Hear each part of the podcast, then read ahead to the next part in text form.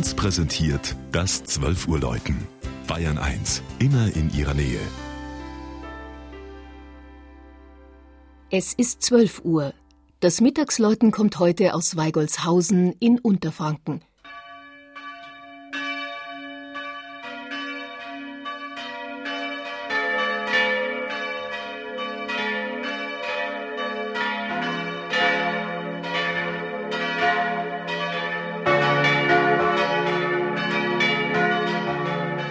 In einer Wildbannverleihung Kaiser Heinrich IV. an den Würzburger Bischof Adalbero wird das Dorf Weigolshausen 1060 erstmals erwähnt.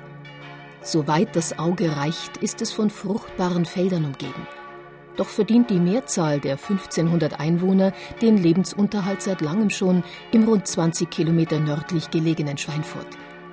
Den Pendlern kommt dabei zugute, dass mit dem Bau der Bahnlinie von Bamberg über Schweinfurt nach Würzburg seit 1864 in Weigolshausen Züge halten. Die Kirche St. Jakobus und Valentin bildet unübersehbar das Zentrum des Ortes. Sie steht auf einem Hügel, der einst befestigt war, um in Kriegswirren als Zufluchtsort dienen zu können. Die 1,20 Meter dicken frühgotischen Fundamentmauern des quadratischen Kirchturms erinnern noch daran. Sein hoher, schiefergedeckter Spitzhelm stammt aus der Zeit von Fürstbischof Julius Echter, dem großen fränkischen Gegenreformator.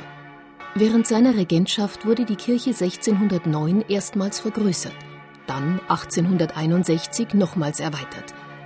Aber schon ein paar Jahrzehnte später war das Gotteshaus erneut zu klein geworden – vor 50 Jahren machte es dann einen Neubauplatz, dessen Grundriss ein Sechseck bildet. Modern, hoch und durch Glasbausteine in den Außenwänden lichtdurchflutet. Einzig der Turm blieb von der alten Kirche erhalten und damit nach innen hin der schmale Chorraum im Untergeschoss mit dem barocken Hochaltar.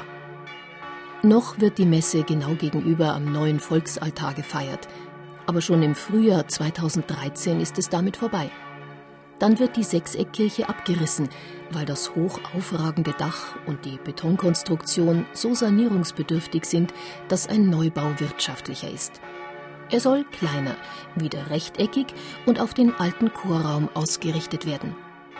Unverrückbares Wahrzeichen von Weigolshausen bleibt damit der alte Kirchturm mit seinen fünf Glocken.